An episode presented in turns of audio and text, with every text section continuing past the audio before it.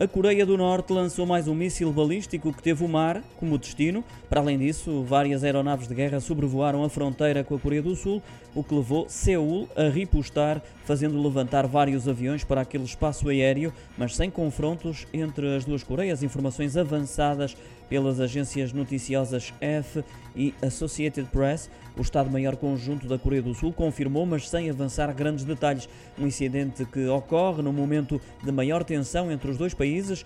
A propósito do lançamento do míssil por parte da Coreia do Norte, lembro que esta é já a nona vez que acontece num espaço de 20 dias. Os últimos lançamentos tinham ocorrido pouco depois dos Estados Unidos e a Coreia do Sul terem dado por terminado mais um exercício naval na costa leste da Península Coreana.